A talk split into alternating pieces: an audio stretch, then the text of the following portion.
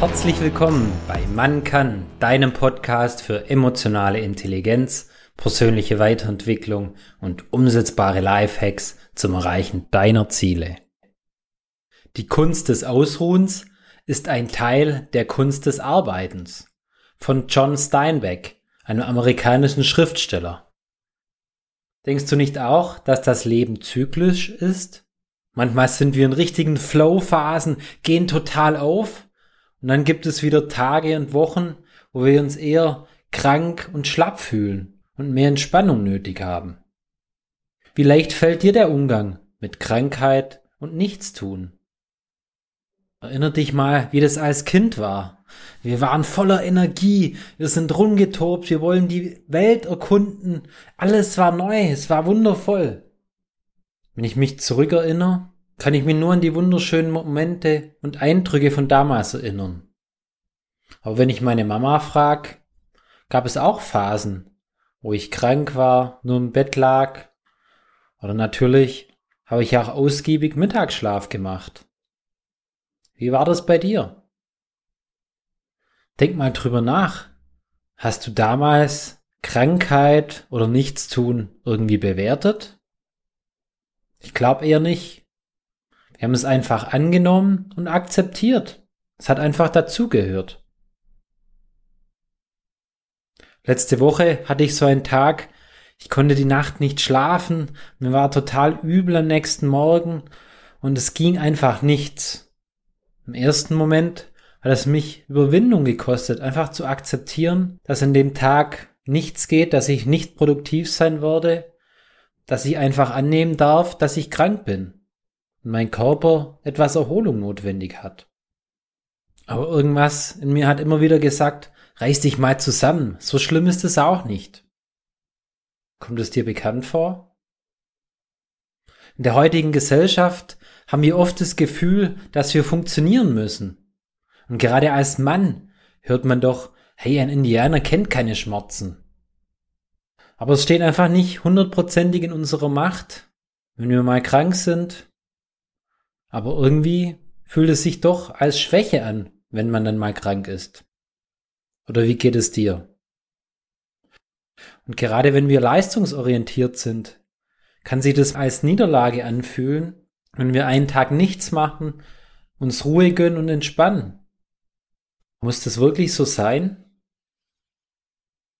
Wie kommt es, dass wir immer häufiger das Gefühl haben, produktiv sein zu müssen, sonst ist es kein guter Tag? Ist das wirklich so?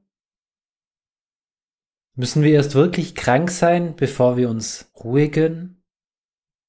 Wie oft planst du dir Ruhe und Entspannung ein? Erinnerst du dich noch an die Folge 5, wie mächtig unsere Formulierungen sind? Wie wär's, wenn wir zukünftig solche Tage als Entspannungstage bezeichnen, die unsere Batterien wieder aufladen und uns frisch gestärkt in die Woche gehen lassen. Was wäre für dich eine passende Formulierung? Wann warst du zuletzt nicht so ganz fit oder vielleicht etwas krank? Wie bist du da damit umgegangen? Hast du trotzdem durchgezogen und versucht, alles zu geben? Wie war das Ergebnis am Tag? Konntest du dich wirklich konzentrieren und warst fokussiert bei der Arbeit? Das ist meine Erfahrung, es ist dann eher selten der Fall. Das lässt uns glauben, dass wir es anders machen sollten wie Kinder. Du würdest doch deinem besten Freund auch nicht raten, hey, du bist jetzt krank, zieh einfach durch, büffel weiter, sondern du würdest ihm doch auch eher Ruhe empfehlen und mal ausspannen und dann am nächsten Tag wieder loslegen. Seien wir doch ehrlich, was passiert, wenn wir mal einen Tag aussetzen und im Bett oder auf dem Sofa verbringen. Lass es uns mal umdrehen. Wofür kann es sogar gut sein? Wie kann so ein Entspannungstag ein wundervoller Tag werden? Wer weiß, vielleicht wolltest du schon längere Zeit eine Serie mal anschauen, ein tolles Buch lesen oder mal wieder so richtig ausschlafen und die Seele einfach baumeln lassen.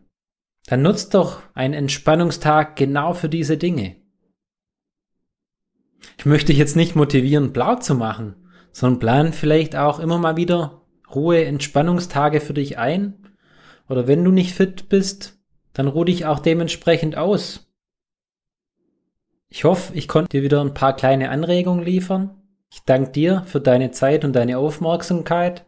Bis zum nächsten Mal, dein Marcel. Wenn die Folge dir gefallen hat, teile sie auch gerne mit deinen Freunden und Bekannten, weil gemeinsam geht es noch viel leichter.